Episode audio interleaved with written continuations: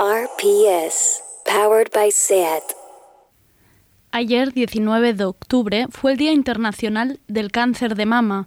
No dejemos que sea un mes de lazos rosas y marcas de refrescos queriendo vender más botellas de agua con una etiqueta rosa.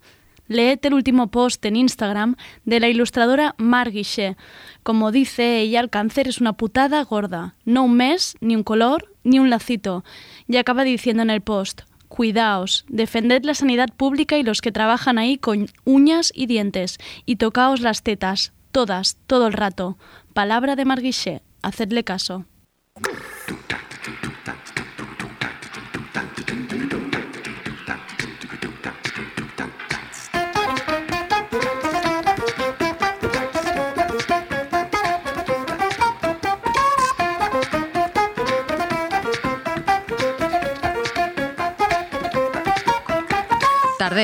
Con Andrea Gómez.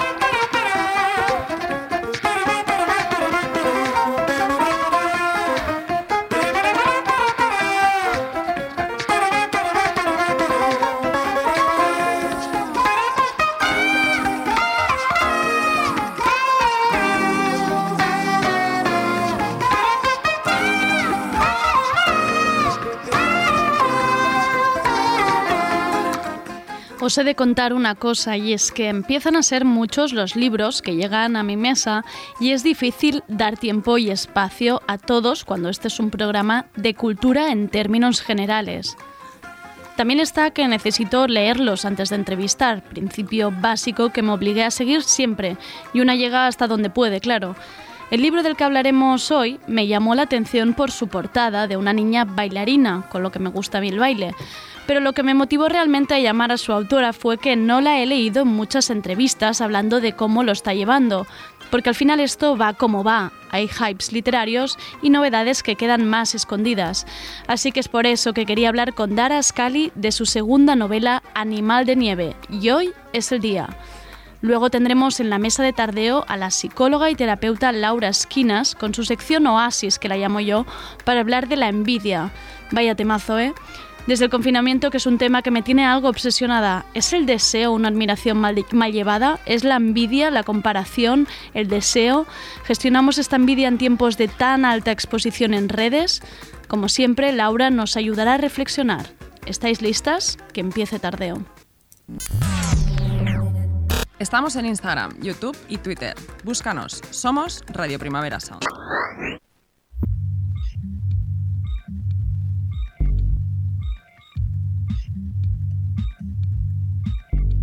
I don't have to read into this.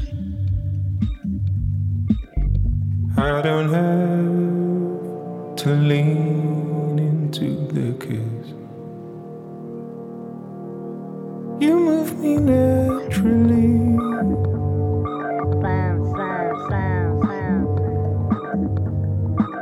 You move me naturally.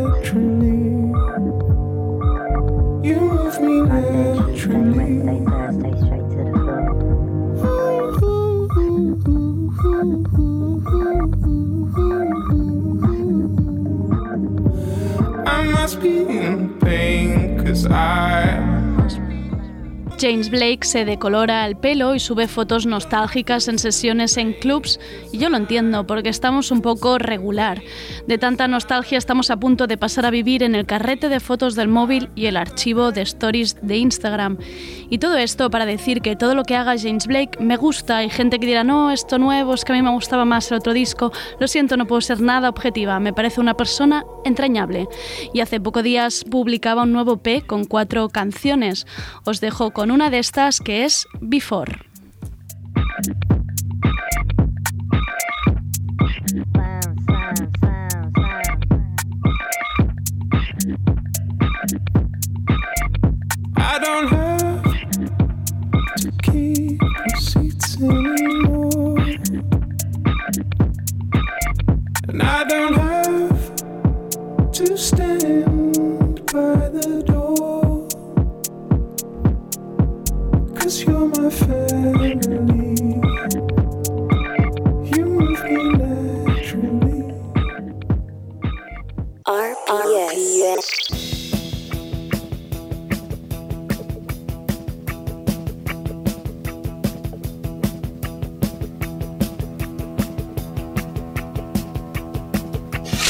La guillotina.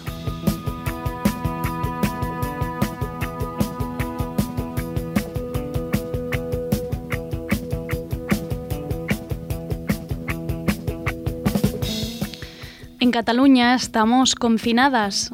Nadie se atreve a volver a decir esta palabra en voz alta, porque implicaría volver a un recuerdo oscuro, a momentos duros que todavía no hemos podido superar. Decir confinamiento es hablar de nuevo de teletrabajo y gastos no incluidos, de problemas de ansiedad y de insomnio, de soledad, de falta de contacto humano, de pérdida de energía y falta de ilusión en el avance de los días. Es llegar a pensar es viernes y qué más da. Decir la palabra confinamiento supondría volver a hablar de ayudas económicas y apoyo psicológico. Hablar de confinamiento sería volver a repetir de nuevo ese cuidemnus. Pero no, es mucho más fácil disimular, es más fácil recoger a, los universitarios en casa, recomendar a las empresas que prioricen el teletrabajo, anular conciertos y bolos, hacer que los supermercados 24 horas cierren antes de hora y cerrar los bares y restaurantes. Es un toque de queda encubierto, y todo ello de nuevo arrastrado dentro de este fatídico movimiento de arrimar el hombro y la solidaridad, la cascada de la purpurina del compañerismo. Hola, restaurador, haznos un favor a la sociedad, cierra tu fuente de ingresos, que es este bar o este restaurante, por el bien de la sociedad. Sé solidario, no querrás que por tu culpa se nos mueran nuestros abuelos, ¿no?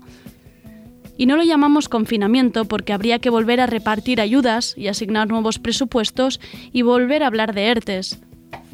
Es mucho mejor mirar hacia otro lado y hacer que los bares hagan takeaway.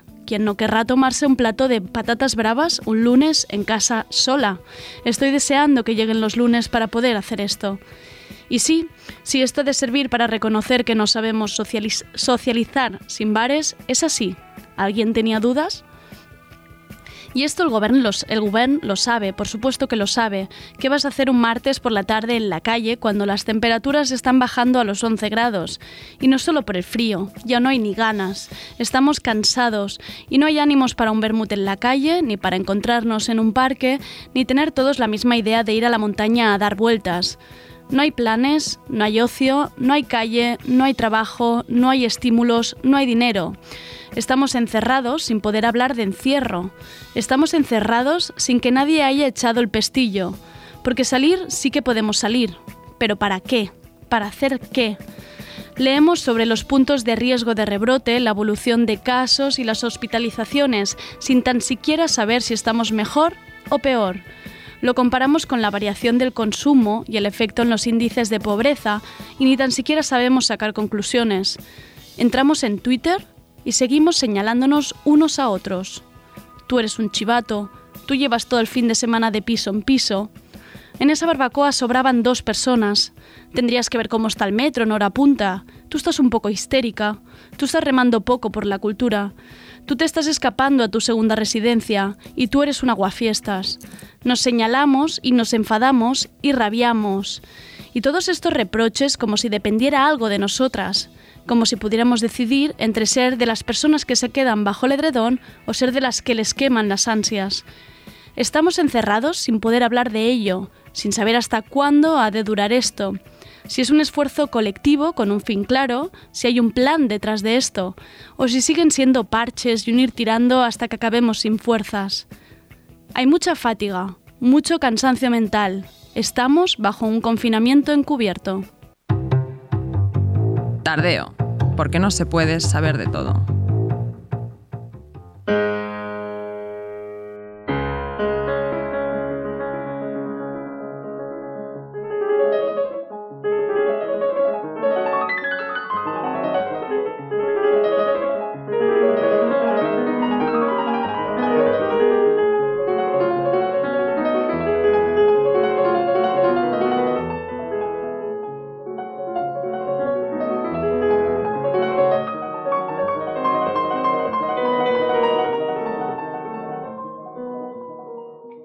Animal de Nieve es una novela muy especial, un imaginario y una atmósfera que nos llega a través de la prosa poética de Dara Scully.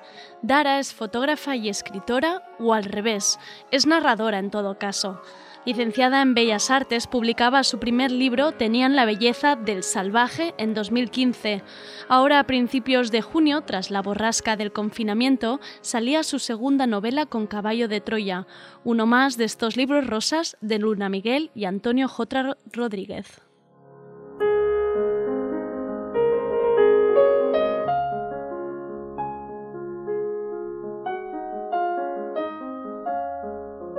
Animal de nieve ocurre dentro de un internado en medio de las montañas, rodeado de nieve.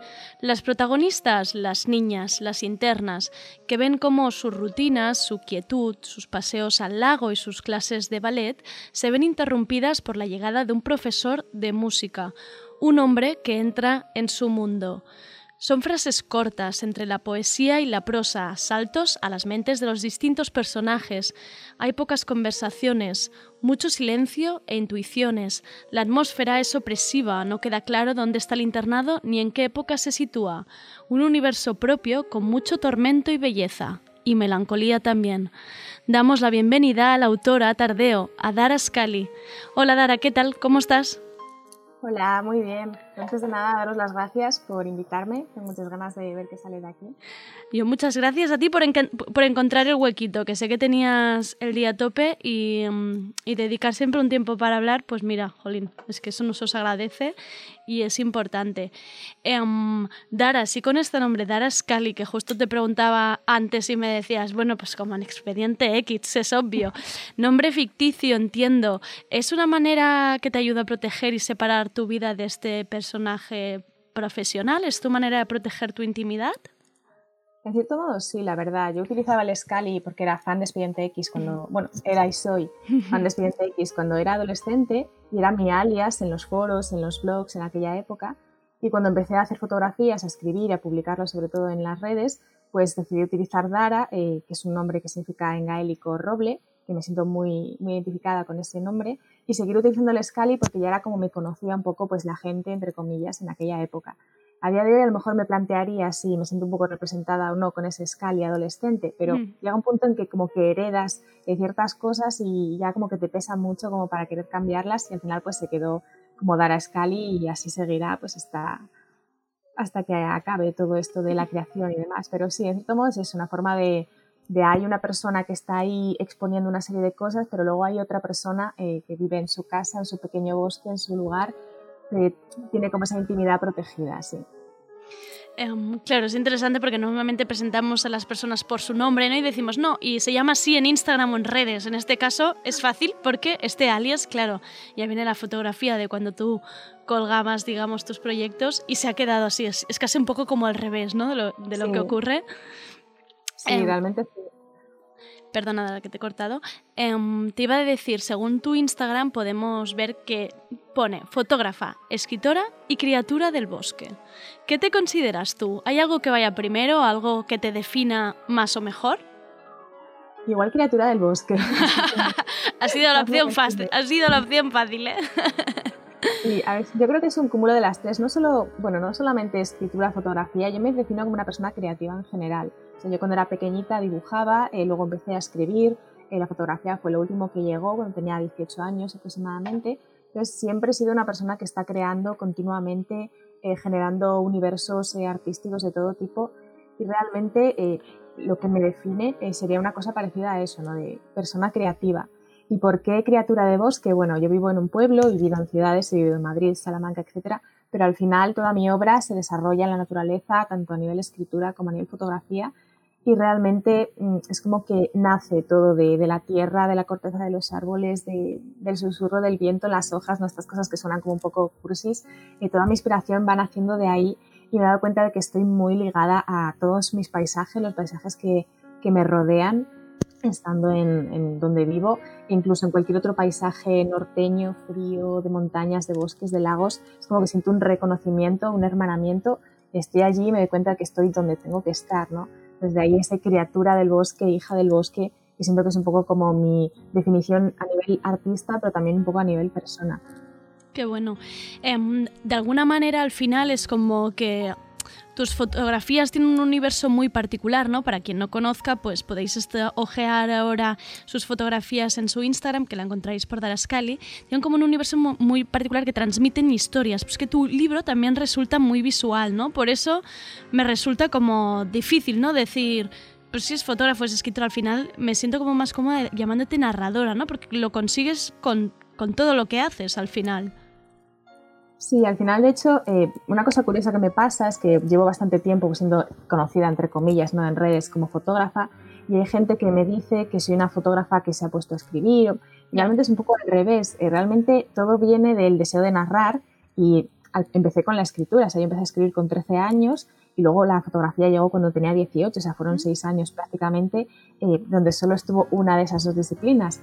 Y todo viene del deseo de narrar, o sea, mi fotografía es muy narrativa, muy poética, busca contar cosas de maneras sutiles, eh, más o menos eh, cinematográficas incluso, y en la escritura acaba siendo un poco lo mismo, pero utilizando otro medio, porque están muy hermanadas, o sea, no distingo entre fotografía y escritura. Es como quiero contar una serie de cosas eh, con una serie de lenguajes específicos muy cercanos casi a la, a la poesía, y me sirvo pues tanto de la imagen como de la palabra dependiendo de hasta dónde quiero llegar, ¿no? Porque al final la fotografía es como que te da una imagen o varias imágenes de algo si es una serie, pero te, incita a que imagines tú el resto, ¿no? De qué pasa en los huecos que no te cuenta.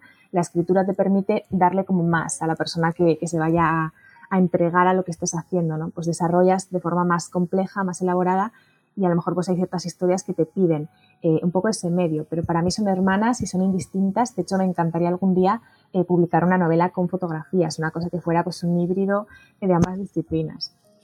Qué bueno, porque justamente te, iba a preguntar por eso si te molestaba, porque sí que he leído alguna opinión ¿no? que decía, es que no se entiende el libro sin conocer em, la obra de Dara o su estilo, ¿no? O incluso alguien podría llegar al revés, ¿no? Em, precisamente no entiendo que no tienes problema en que, en que no se separa una cosa de la otra. Yo problema no tengo porque en realidad, como digo, eh, son hermanas y, quien lea la novela y conozca mis fotos va a ver eh, muchas fotos y al revés también, quien conozca solamente la fotografía, ¿no? O sea, van a ver claramente esa conexión y que están, pues eso, las dos obras creadas por la misma persona. Sí que es verdad que yo no creo eh, que sea necesaria la fotografía para visualizar en la novela. Creo que la novela en sí misma que tiene la capacidad atmosférica suficiente como para generar imágenes. De hecho, había gente que no me conocía como, como fotógrafa y comentaba esas cosas, ¿no? Me lo comentaba a mí o hacíamos una reseña comentándolo. De hecho, es la cosa que se mantiene, la constante en todas las opiniones que me han llegado es esa, como que su atmósfera es muy visual y que genera pues estas imágenes sin necesidad de que tú tengas las imágenes previamente en tu cabeza. Entonces, esa, esa reseña que la he leído está en Goodreads, si no me equivoco, sí, eh, me resultó curiosa, ¿no? Porque al final pues cada persona pues tiene su impresión al leerla, pero yo no creo que sea así, creo que, que sí que tiene su propia entidad y realmente no me molesta que se haga eh, esa fusión, no siempre en, las entrevistas que he hecho están como todo el rato hermanadas, las preguntas van en las dos direcciones, pero al final es lo que hago, no considero que haya una Dara escritora y una Dara fotógrafa, hay una Dara creadora y hacer las dos cosas. Dara, qué ha supuesto para ti escribir Animal de Nieve? ¿Es algo que llevabas tiempo intentando? ¿Llevabas algo escrito? ¿Qué ha supuesto para ti sacar esta segunda novela? Pues realmente Animal de Nieve es mi tercera novela, publicada es la segunda, pero escrita es la tercera. Eh, de hecho, eh, tengo cuatro novelas escritas, hay dos en un cajón, esperando ahí a su, su futuro, qué pasará con ellas, y ahora estoy desarrollando ya la quinta. Entonces, escribir Animal de Nieve la escribí de hecho en 2017, o sea, es una novela que tiene ya un cierto tiempo. De hecho, la cuarta la escribí en 2018 y desde entonces eh, me he quedado como ahí a la expectativa de ver qué pasa. Eh, fue una cosa como muy natural, es decir, yo tenía un personaje en concreto, el personaje de Frederic, que es un personaje que aparece en la segunda novela que escribí y de manera fugaz, era un personaje muy secundario, pero me quedé como fascinada con, con lo que tenía este personaje en su interior, eh, cómo desentrañar en este caso a un hombre eh, que no cumple eh, ni remotamente con los cánones masculinos eh, que nos han impuesto, ¿no? O sea, no es un hombre masculinizado para nada, es un hombre que a nivel emocional siente como prototípicamente, entre enormes comillas, nos dicen que las mujeres tenemos que sentir, y me interesaba mucho explorar a este hombre, llevarlo a un contexto puramente femenino, un internado femenino, donde además hay un personaje que es como su antítesis, no una mujer que no es lo que típicamente es una mujer, es una mujer absolutamente independiente, fuerte, esconde sus cosas también. De hecho, pues me interesaba jugar a esa, un poco a romper esos roles y llevármelos a los personajes a un lugar donde pudieran eh, intercambiarse, ¿no? las emociones típicamente femeninas pasaran a un hombre y al revés, y se, se creara pues al final una sinergia entre ellos que nos llevara al final a darnos cuenta de que las emociones son emociones y de que todos estos estereotipos pues no son más que, estereotipos. Entonces ese era un poco el germen de, de, Animal de Nieve, cómo se construye la novela y que me interesa a mí eh, reflejar un poco eh, a la hora de empezar a escribir. Luego creció, evidentemente, todo se ramifica, es como los bosques, acaba siendo una cosa mucho más eh, compleja, aparece Angélica por ahí con sus bailes, acaba llevándose una parte de ese protagonismo, pero en principio pues ese era el origen y el germen y la idea que yo quería empezar a desarrollar.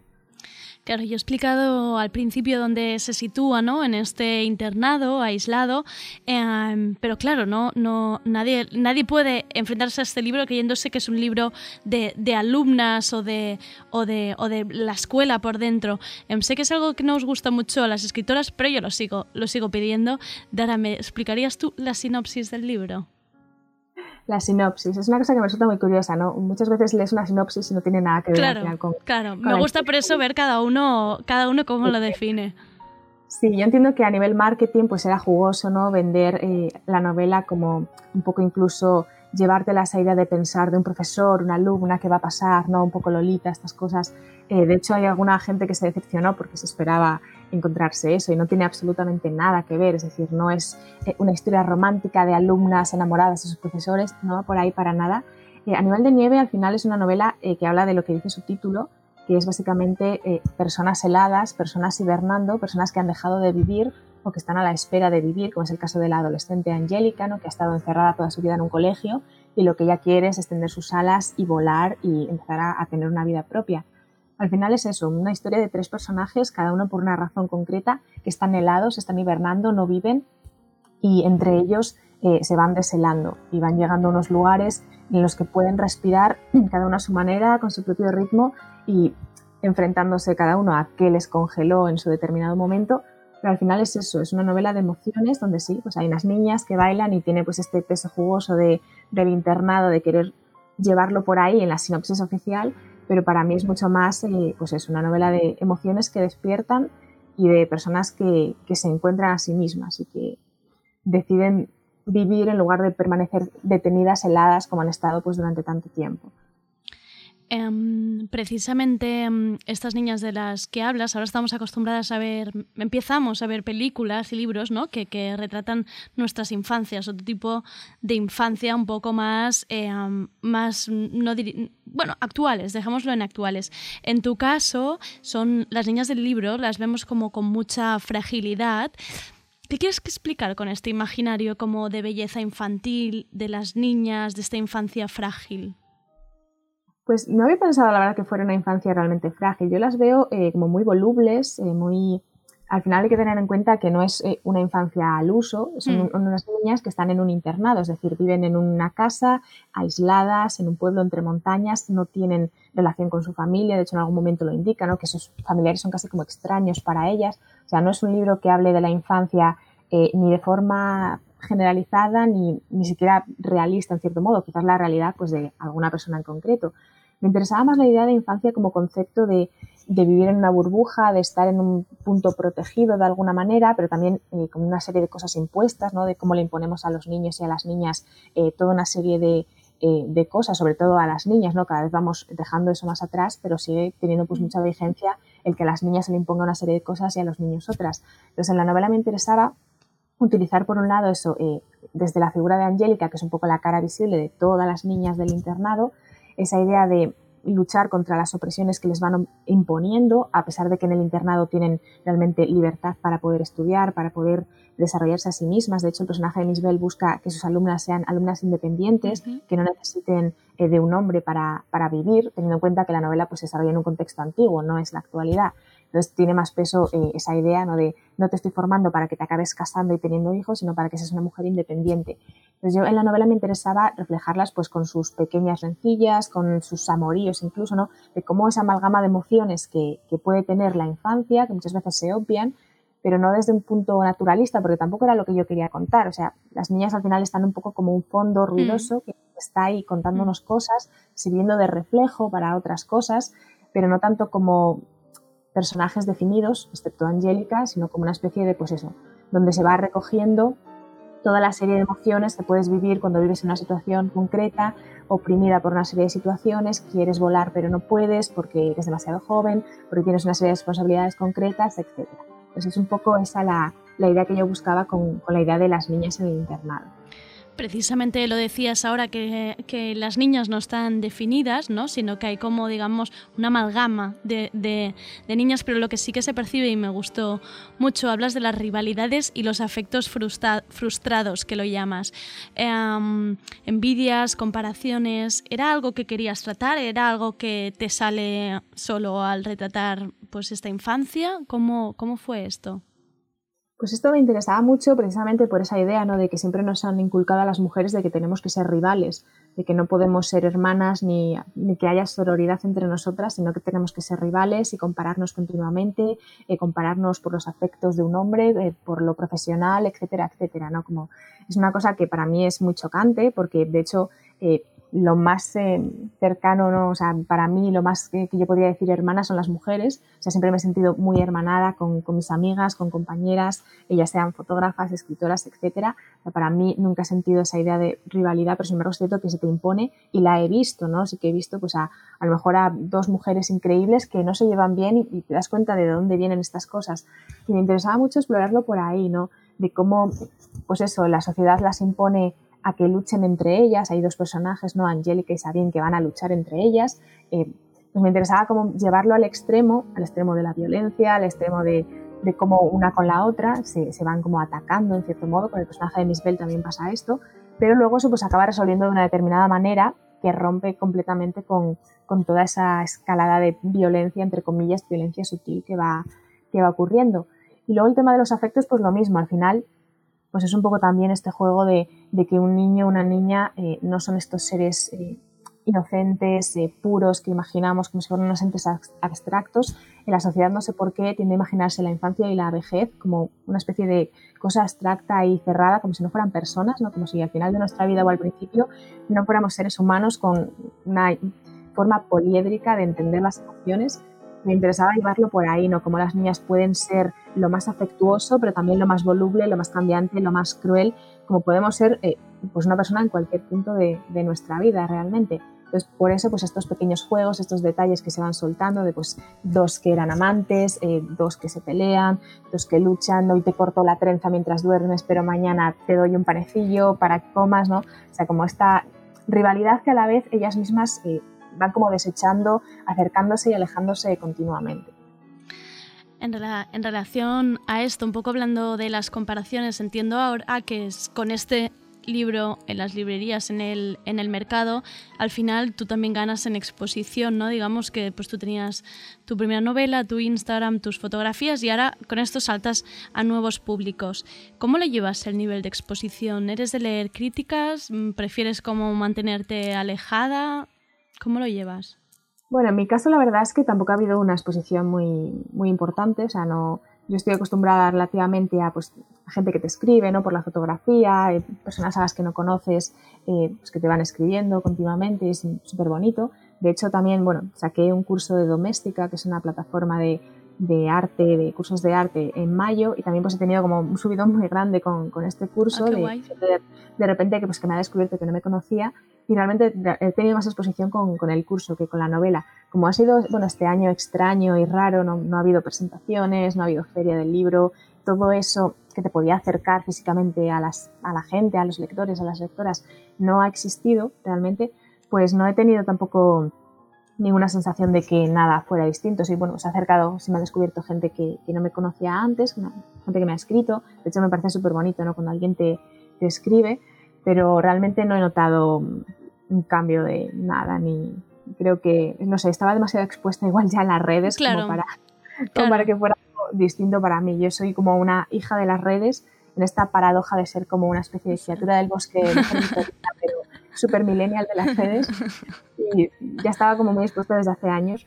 bueno, muy expuesta entre comillas, entonces no he notado ninguna diferencia en realidad. En el bosque pero con cobertura, o sea, decir... Eso siempre, sí. Con datos, por favor. Dara, una cosa, ¿cómo es tu proceso de escritura? Porque hablábamos de que, de que hay una atmósfera, de que hay algo muy visual, de que hay unos paisajes como muy claros, ¿no? Que quedan, bueno, imagino que cada uno en su imaginario. ¿Por dónde empiezas a crear? ¿Es un punto de partida, es un lugar, son las personas, unos sentimientos? ¿Cómo lo haces? Pues mira, precisamente eh, me preguntaron esto en, en, un blog hace unos días, un blog que se llama Lecturafilia, eh, que ha estado publicando eh, procesos de, de, escritura de autoras. Eh, pues me preguntó la, la, chica que lo lleva si le contaba yo el mío y literalmente yo lo explicaba como que es tener un esqueleto, un pequeño hueso en tu mano muy pequeñito, que es como un punto de inicio de algo que quiero contar, pero que todavía no tengo muy claro eh, cómo es. Es como un hueso que no sé a qué animal pertenece, ¿no? Digo, ¿qué es esto? Y empiezo a poner como pequeños huesos, como si fuera una especie de puzzle, uh -huh. eh, y me va dando pistas de qué es lo que yo quiero contar. Y cuando tengo varios huesos, lo que hago es eh, ir construyendo ese animal, ¿no? por, por, usar esta metáfora, ir poniendo músculos, venas, arterias, eh, construir los órganos y me voy dejando llevar, me voy dejando arrastrar por la escritura, por las imágenes que me van generando, hasta que llega un punto en que ese animal eh, es claramente visible, ya veo qué es lo que estoy contando y ahí lo que hago es eh, cerrarlo, por así decirlo, eh, terminar de construirlo con la conciencia ya de que esto es lo que estoy construyendo. O sea, de hecho se dice lo de escritores brújula, escritores mapa, ¿no? los escritores mapa que llevan pues todo ahí apuntaditos, sus capítulos, sus cositas, y los escritores que se dejan llevar y se van arrastrando por, por lo que les sugiere la escritura, eh, yo soy eh, un poco escritora brújula, ¿no? Tengo pues estos pequeños detalles. Cuando empecé Animal de Nieve, por ejemplo, yo tenía a Frederic, uh -huh. al que ya conocía porque era un personaje que había elaborado en, en, otra novela, conocía un poquito. Y luego tenía el personaje de Miss Bell, que quería pues, precisamente ese contrapunto, un personaje femenino, fuerte, independiente, impenetrable, que contrastara con el hombre frágil y vulnerable que, que era Frederic. Y a partir de ahí, pues sabía que quería situarlos en un colegio. Pues Frederic era ya maestro de, de antes. Misbel, pues era alguien de autoridad que funcionara, una directora de, de colegio femenino en este caso. Y tenía, digamos, eh, la localización, dónde quería situarlos y cómo quería que interactuaran entre ellos. Esa era, esos eran como mis huesecitos. Y de ahí, pues empecé a dejarme llevar hacia donde me llevó la escritura. Apareció el personaje de Angélica, que al principio iba a ser mucho más sutil, acaba cobrando mucha más fuerza el personaje de Sabine es un personaje que aparece sin que yo lo planeara. Ah, de repente me di cuenta un día de que he escrito sobre esta muchacha y yo, madre mía, ¿dónde me está llevando este? Yo me dejo llevar hacia donde sea, ¿no? Pero llega un punto que evidentemente pues no puedes dejarte llevar porque acabarías pues haciendo como las típicas series que se nota que no saben qué están escribiendo. o acabaría acabas... en trilogía esto también podría sí, ser, sí. que no acabarás nunca. No, sería una locura. Al final llega un punto en que tú misma te das cuenta de, bueno, este es el momento en que tengo que recapitular y tengo que empezar a reconducir los caminos y unificarlos todos. Eh, de hecho, hay veces pues, que a lo mejor tienes que volver atrás, eh, quitar algo que ya no te, no te, cuadra, no tiene sentido. Y ahí ya empieza el trabajo, ya más trabajo, de ir cerrando eh, pues todo, ¿no? de ir concretando todo. De hecho, a mí me gusta mucho más empezar novelas que acabarlas, porque es mucho más libre. Es como al principio lo tienes todo, puedes hacer todo lo que quieras, ¿no? Dentro de, dentro de tu pequeño huesecito puedes llevártelo a donde quieras. Luego al final pues ya tienes que, que, ponerte seria y empezar a controlar a tus personajes y controlar tu historia para que no te controle a ti, no te coma a ti y acabe pues donde ella quiera. Entonces claro, es un poco el proceso claro. que, que yo sigo.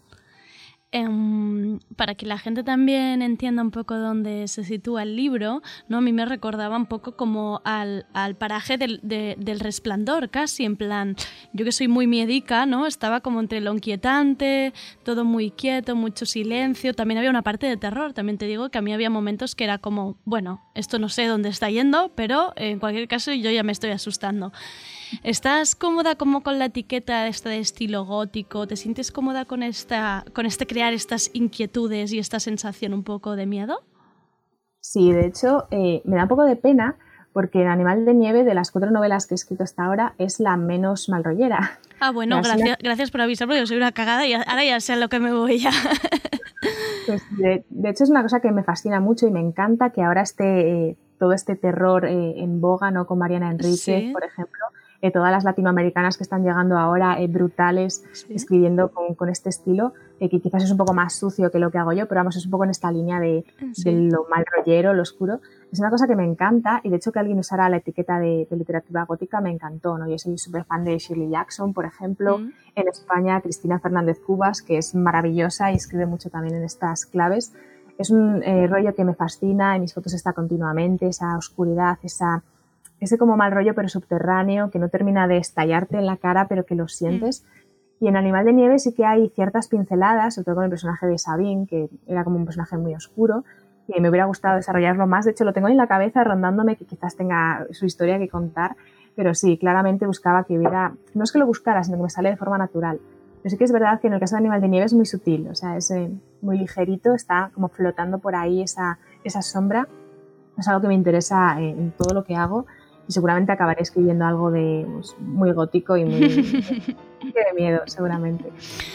Dara, y ya para acabar, eh, ¿con qué serías feliz? Porque entiendo que ya te estás expresando con la fotografía, te estás expresando también a través de la escritura, dos novelas en las librerías, tienes dos en un cajón. Em, ¿qué, te, te, queda? ¿Qué, con qué serías feliz ahora mismo? Hombre, yo espero que me queden muchas cosas, la verdad, porque si no, tengo 30 años. Es como, por favor, que, que no sea esto y ya está. Eh, yo para mí, eh, realmente lo que más me gustaría es poder seguir haciendo lo que me seduce y lo que me encanta. Eh, no tener, que la vida no me corte las alas, por decirlo de alguna manera. Pero al final, bueno, esto lo comentaba hace poco en, en, otra, en otra entrevista, de lo difícil que es vivir del arte, vivir de la literatura. no, yo no vivo de, de esto, yo tengo otro trabajo entonces, eh, yo lo que pido realmente de alguna manera es que la vida mm, no me imponga sus eh, condiciones y no me impida seguir creando, ¿no? Que ojalá pueda llegar a vivir de esto, pero si no lo lograra, al menos que pueda seguir haciendo fotografía, pueda seguir explorando todo lo que me atrae, pueda seguir compartiéndolo y que haya quien se reconozca en ello, quien se sienta inspirado por ello.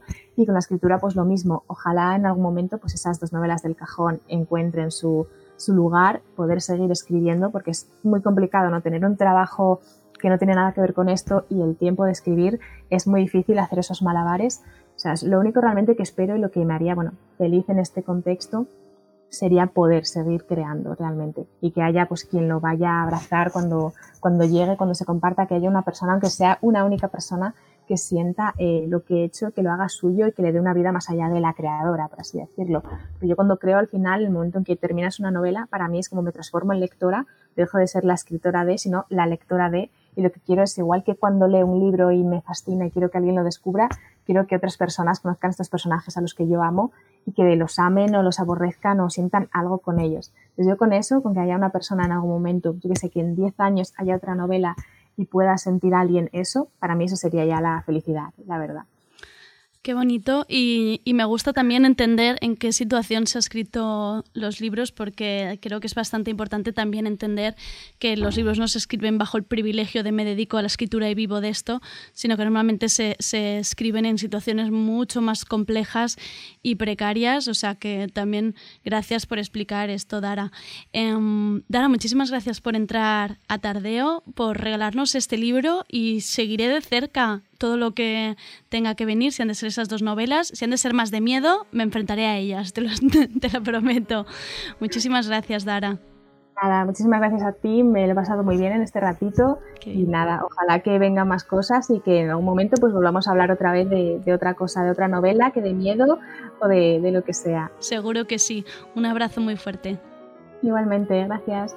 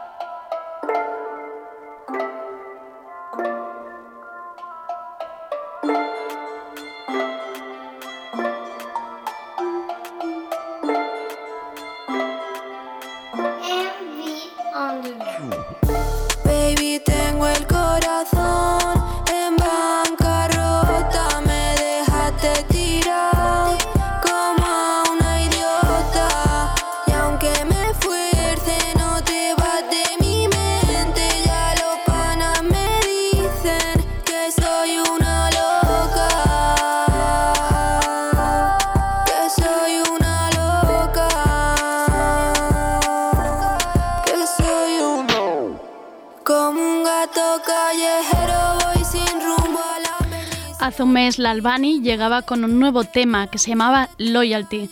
Ahora esta es su nueva canción, se llama Una loca y es un canto a los amores tóxicos. Recordad, siempre que oigáis a un tío decir que su ex estaba loca, huid.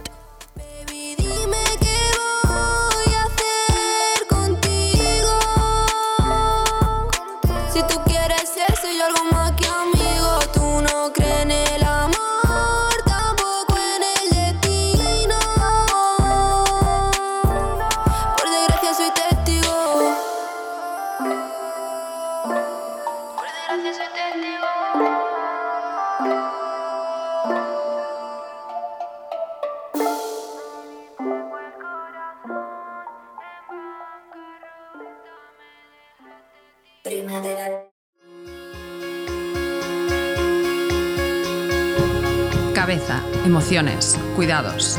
Con Laura Esquinas.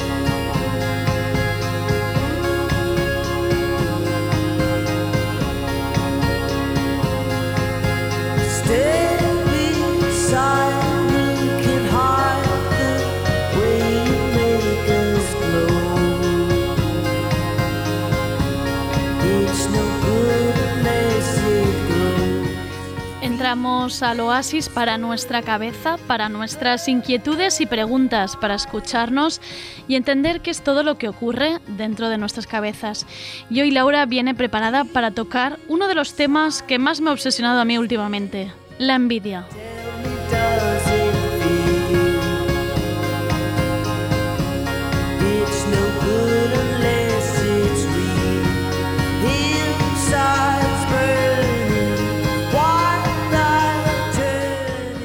Durante el confinamiento nos veíamos observando vidas ajenas y deseándolas, un afán de comparación que viene acompañado de esta exposición asfi- asfixia- asfixiante, por fin, y constante en Internet. Pensando durante estos días entendí que para mí la envidia es una admiración un poco mal llevada, como un deseo oprimido. Y justo hace un rato hablábamos con la escritora Dara Scully, que en su novela Animal, Animal de Nieve escribe, a menudo las rivalidades nacen de los afectos frustrados. Bienvenidas al espacio de Laura sobre la envidia. Laura, ¿qué tal? ¿Cómo estás? Pues bien, ¿tú qué tal? Bueno, bien, también, tirando. Estamos aquí. Vamos haciendo, ¿no? Exacto, haciendo, haciendo lo que podemos. Oye, temazo el de hoy, ¿eh? Sí, es un tema, bueno, un tema para mí muy pasional ¿Eh? y del que se habla poco y del que se ha profundizado, bueno, no mucho. Es verdad, ¿eh? que, nos, que no se habla mucho, que no se habla, o sea, ya no solo a nivel académico que puedas buscar información o tal, pero incluso entre la gente, ¿no? Sí. Como que cuesta un poco reconocer esto. Es uno de los afectos de los que apenas se habla. Es decir, las emociones no es algo que lo tengamos incorporado en nuestro lenguaje. Pero la envidia es una de las emociones que menos está presente. Y si la decimos, decimos la coletilla de sana.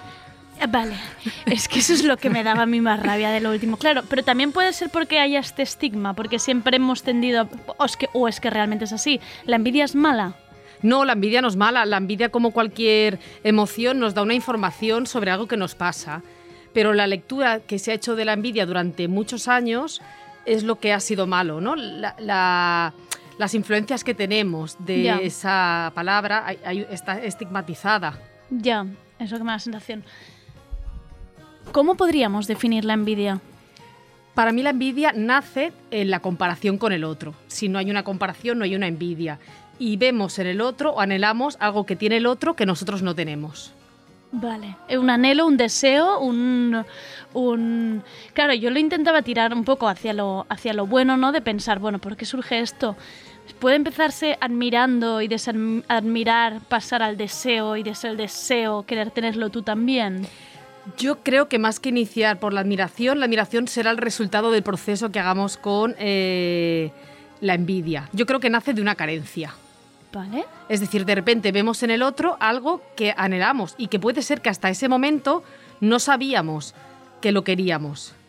Es decir, también estamos influenciados por eh, la idea, ¿no? De que ante Dios todos somos iguales. Entonces de repente nos encontramos con algo que tiene el otro que nosotros no queremos, que queremos tener y que nos parece injusto que el otro lo tenga. Vale.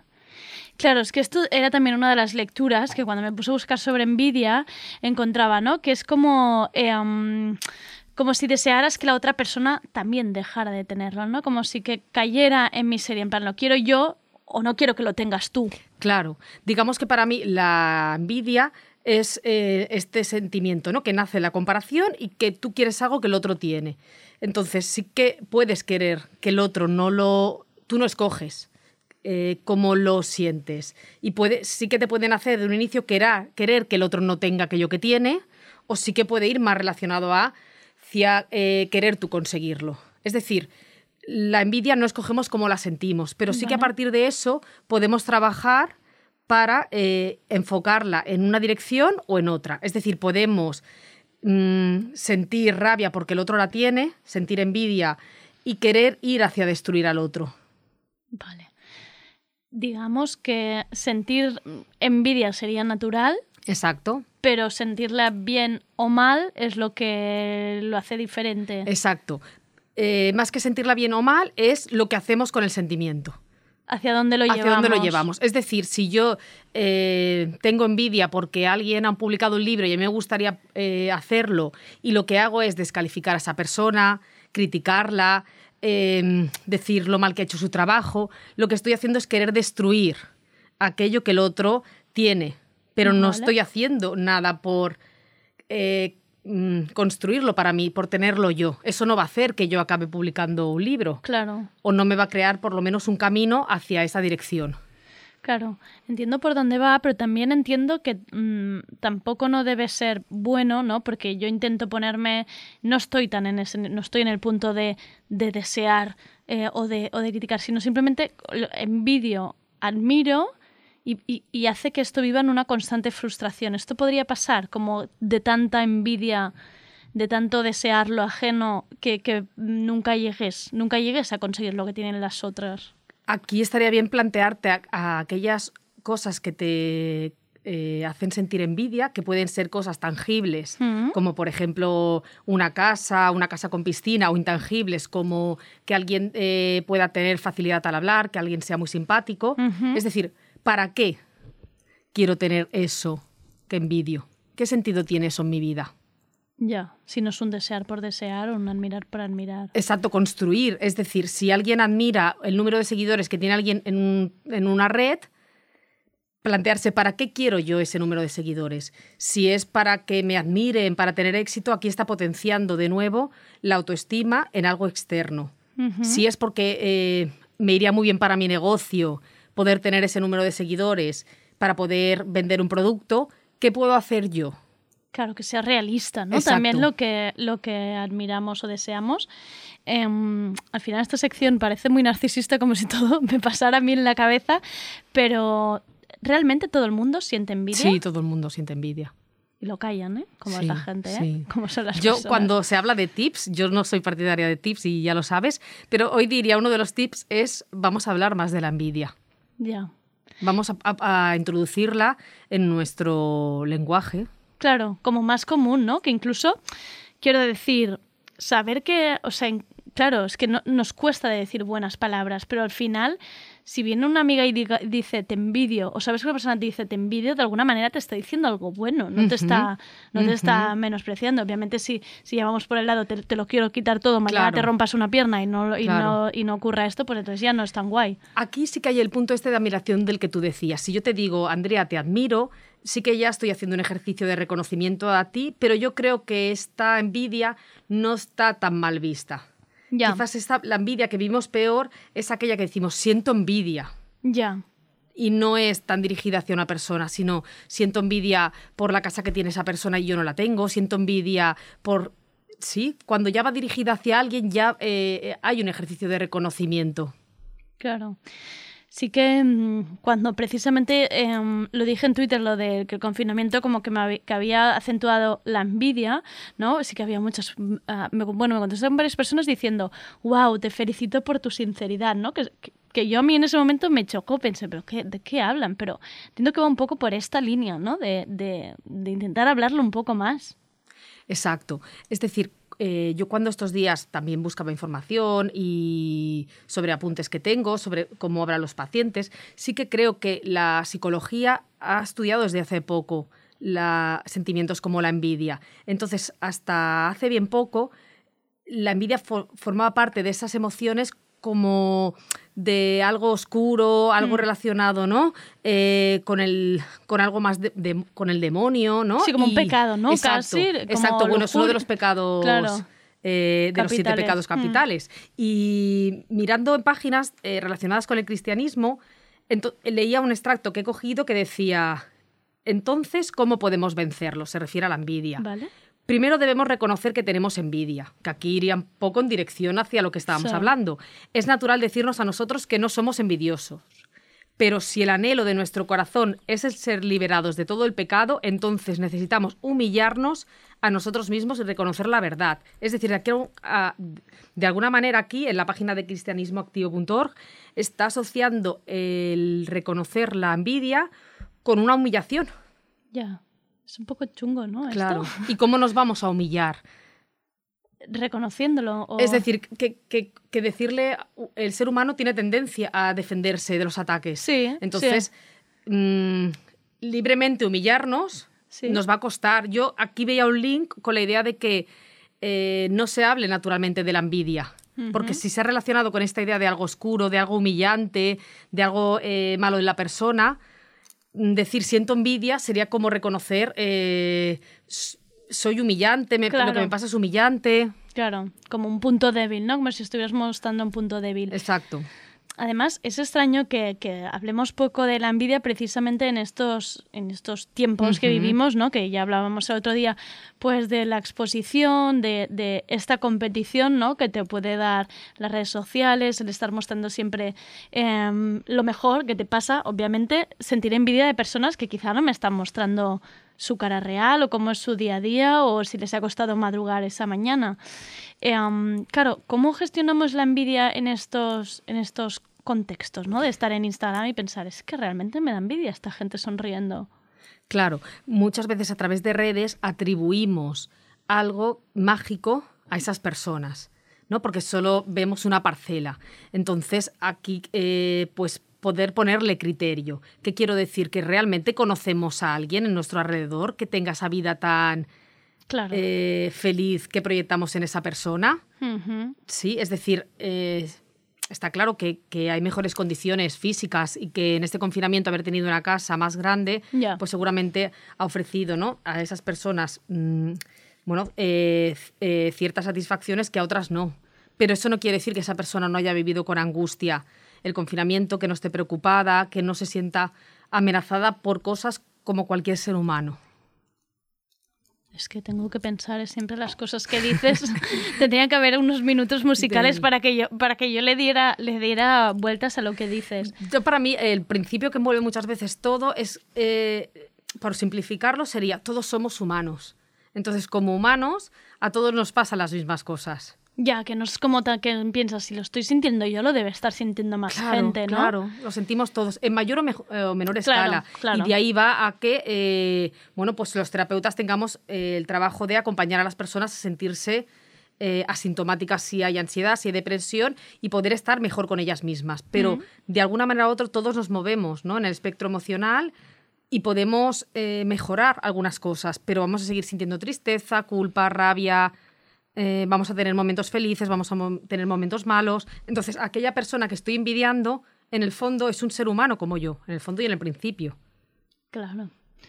Y aquí, Laura, la recomendación que sería gestionar más el, el intentar no sentir tanta envidia o el intentar no darle tantas vueltas a este deseo y esta admiración, o asumir que esto ocurrirá y gestionar el luego. ¿Con dónde, dónde trabajamos? Sí, yo creo que más esta segunda cosa, es decir, el asumir que vamos a sentirla, el poder verbalizarla y el ver qué sentido tiene esta envidia en nuestra vida. Es decir, si es una envidia que nos lleva hacia poder mm, trabajar para conseguir aquel objeto, Sí. sí. Si vemos que eso está, no está a nuestro alcance, porque es, una, eh, es algo bueno que no depende de nosotros, también hacer un trabajo de aceptación, de humildad y de aceptar que hay personas que, que tienen cosas que nosotros no vamos a tener porque existe una diferencia entre los seres humanos y que aceptar eso también nos va a ayudar Claro. a sentirnos bien, ¿no? Lo que hablábamos el otro día, pues podemos envidiar un cuerpo eh, que establecemos como el estandarizado, pero por mucho que lo envidiemos no lo vamos a tener. Entonces, mejor será poder cuidar el nuestro, que será una manera de quererlo. ¿sí? Y eh, por otro lado, no eh, alimentar la envidia que va relacionado con o hacer daño al otro o criticar al otro, ni quedarnos en la queja Ah, los demás tienen y yo no tengo, qué mala suerte tengo, nunca eh, me pasará, por qué me ha pasado esto, por qué he nacido así. Es decir, tanto este sentimiento como el, o sea, tanto esta acción como Claro. la de la destrucción es lo que no ayuda, porque esto potencia aún más un sentimiento de inferioridad a la persona. Claro. Es decir, eh, si estoy destruyendo al otro, ya estoy toxificando mi ser. Por lo tanto, ya me estoy moviendo en unas energías que no me van a ayudar. Y si estoy en la queja, de la misma manera. Entonces, poder poner responsabilidad en tus actos. Es decir, bueno, siento envidia, lo que decía, ¿para qué quiero aquello que envidio? ¿Lo puedo conseguir? Pues voy a ver de qué manera. Ujú. Claro, ahora pensaba, em, si tenemos una persona cerca, si tenemos, estamos pensando típica amiga, típico amigo que tenemos cerca, que, que siempre está un poco en esa posición de em, me gusta lo del otro, es que nunca lo conseguiré, es que mira todo lo que me pasa a mí. ¿Cómo ayudamos? ¿Cómo ayudamos a esta persona? ¿Hacia dónde la encaminamos? ¿Vale la pena hacerle ver seguramente em, las cosas que tiene, intentar que salga de ahí? ¿Cómo lo hacemos? Yo creo que cuando la envidia es muy central en la persona, el- eh, en una persona, es importante que pida ayuda. Vale. Sí, porque mm, si él ya está leyendo el mundo de esa manera, es difícil poder eh, acompañarla a hacerlo de otra manera desde un rol de amistad. Claro. Porque se tiene que empezar a cuestionar él y es difícil hacerlo desde claro, ahí. Claro. Sí que eh, poder acercarse desde pedirle permiso. Te puedo decir una cosa sobre ti que he visto, que me preocupa. Si el otro nos da permiso, pues decirle esto, ¿no? Que nos preocupa cómo lo vemos, que nos sabe mal, que vemos que constantemente está eh, la queja o criticando y que creemos que podría vivir de otra manera porque de él reconocemos diversas cosas. Qué bueno esto del permiso, me lo he tenido que apuntar Ah, porque no sabemos acompañar a las personas. Laura, porque no tenemos psicología en, en las escuelas. Ujú. Está pensando qué Sí, cosa sí. más básica y, y- y- y no sabemos acompañar a nuestros amigos ni No. personas queridas. Yo en en terapia, para mí uno de mis básicos que siempre les planteo a la, a la gente es siempre que vayas a decirle algo a alguien sobre él, pídele permiso. Porque si no pedimos permiso, es que se va, se, eh, se va a poner en una posición defensiva, defensiva. claro. le va a salir la rabia de manera genuina. Pero si nos dice que sí, es que ya va a estar en una posición de escucha y ya mm, le vamos a poder acompañar. Pero si Claro. nos dice que no, pues también aceptarlo. Claro, entender que no, que no, que, que no has de entrar. Jolín, siempre, siempre llevándonos deberes a casa con tu sección, con tu sección, Laura, parece, parece una cosa básica y no, y no lo es. Bueno, yo no lo había ni pensado nunca. Pedir permiso, me lo voy a apuntar. Eh, esto que hablábamos al inicio justo, ¿no? De que mucha gente es, eh, tengo envidia, pero es de la sana o es de la buena. Esto yo creo que también viene un poco de esta educación cristiana, ¿no? De esta cosa que tenemos. Contra esto, ¿qué, hemos de- o sea, ¿qué, qué hacemos con la envidia sana? Es que a mí me da más rabia que, que no oírlo pensar, por Te favor. gustaría que fuese, claro, la real, ¿no? Sí, o sea, no, que vamos de- hacia la... sí, es que significa Sí. la otra envidia, me vas a matar a. No, es que no entiendo que todas las envidias son iguales, ¿no? Ujú, M- Envidia ujú. sana, pienso. Yo lo ¿Sana que de qué? entiendo es que de ahí quiere decir la persona es que la envidia que siente no le hace a la persona ser inferior. Es decir, te envidio, pero no me siento inferior por ello, ni te voy a hacer, ni voy a querer destruirte, eh, y por eso es sana. Ya, Claro, yo diría, cuanto más quitemos la coletilla del sano y empecemos a reconocer lo que nos pasa como algo más natural, pues nos liberaremos todos. Porque yo digo, claro, ahora si no dijéramos sano, Claro. pensaríamos, ¿qué va a pensar el otro de nosotros que no hemos dicho que era sana? Claro, claro.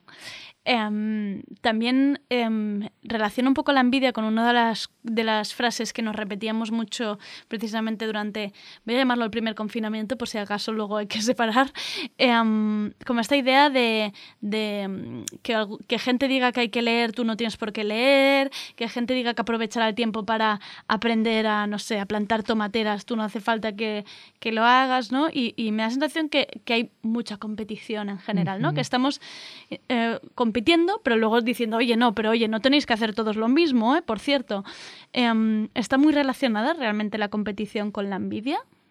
Yo la relaciono en cuanto a que detrás de todo eso hay una, bueno, la necesidad del ser humano de sobrevivir y que hay bienes escasos, ¿no? Que nos han educado en que hay bienes escasos y realmente hay bienes escasos, ¿no? Y que ahora estamos intentando proteger eh, y que de ahí, si hay bienes escasos y somos muchos, necesitamos competir para eh, ver quién se queda, la parcelita. Ya. Sí, y después también creo que esto que tú decías está relacionado con que, eh, por mucho que hayamos avanzado, en nosotros sigue imperando la idea de que hay cosas mejores que otras. Ya. Sí, que es mejor leer que no leer, que eres eh, mejor si tienes un tipo ¿no? de vida que otra.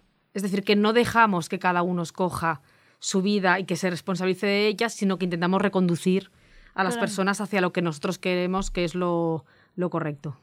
Claro, también pensaba que al final es que no somos ni incluso nosotros, quiero decir, es el sistema, es el capitalismo que lleva desde pequeños, ¿no? Metiéndose aquí. Tienes que sacar una buena nota para entrar a la universidad, tienes que tener tantos followers, si no, no, no te doy este trabajo, tiene que entrar mucha gente a leer este artículo, ¿no? Esta cosa de, Sí. al final parece que la envidia sea como el resultado más natural de todo esto. Claro, digamos que estamos envueltos por todas estas nebulos- nebulosas, pero tenemos que ser responsables de irlo viendo e irnos desatrapando. Porque si lo ponemos en el capitalismo, que sí que es, pero nos eso nos exime Claro. a nosotros, es que vamos a seguir eh, siendo eh, sumisos y parece que irresponsables de todo eso. Y sí que es cierto que venimos de ahí, pero que necesitamos en la manera que cada uno pueda irlo cambiando. Como por ejemplo, la envidia sana, claro que viene de una educación que hemos recibido, pero si lo justificamos en eso y no lo cambiamos, pues formaremos parte del sistema que queremos cambiar.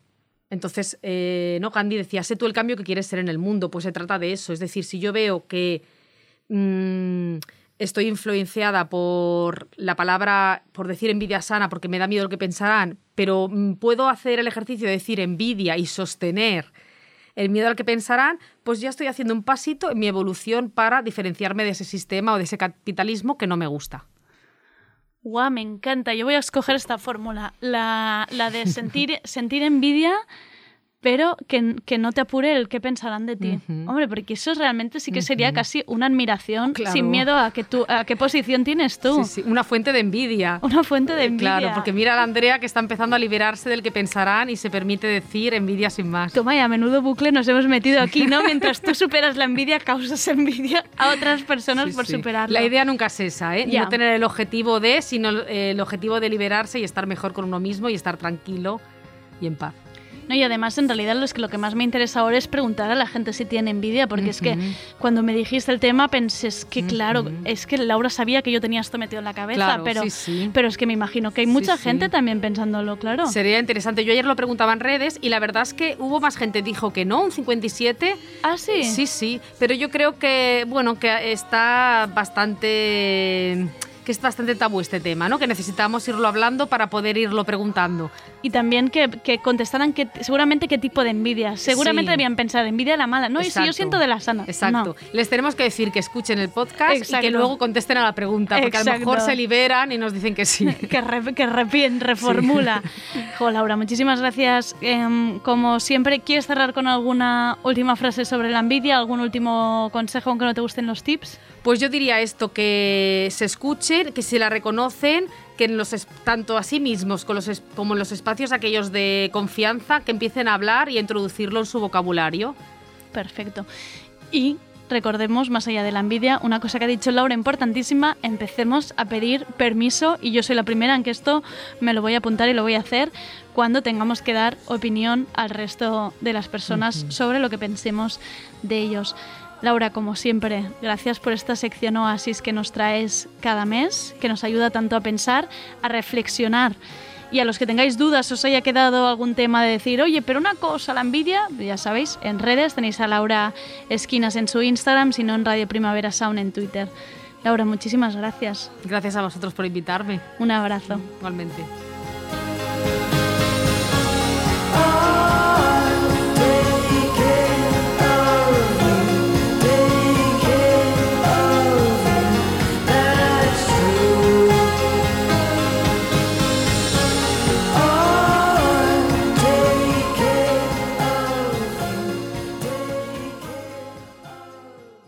Hey Siri, play Radio Primavera Sound. Okay, check it out. RPS. Powered by SAT.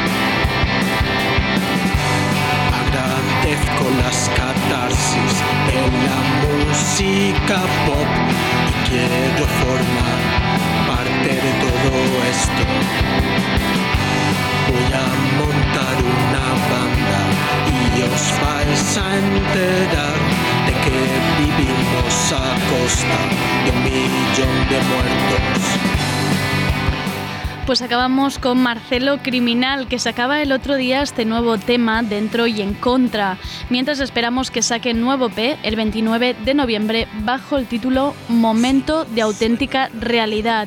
Y hasta aquí el tardeo de hoy. Por cierto, no olvidéis que nos podéis escribir en las redes sociales de Radio Primavera Sound o con el hashtag tardeo para hacernos llegar ruegos, preguntas, opiniones, consultas o lo que se tercie. Mañana hablaremos con Laboratorio Flamenco, ya veréis que es un proyecto muy interesante. Y tendremos a Begoña Gómez y Noelia Ramírez, nuestras queridas amiga Date Cuenta. Nos hablarán del machismo de izquierdas. Un pelín de recorrido por este bonito tema, que es el ser militante de izquierdas y que no esté reñido con ser un machito gilipollas. Como siempre, vienen muy fuertes.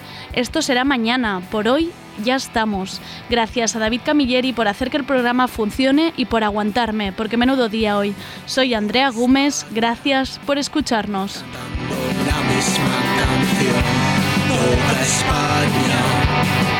cantando la misma canción, España, cantando la misma canción, toda España, cantando la misma canción.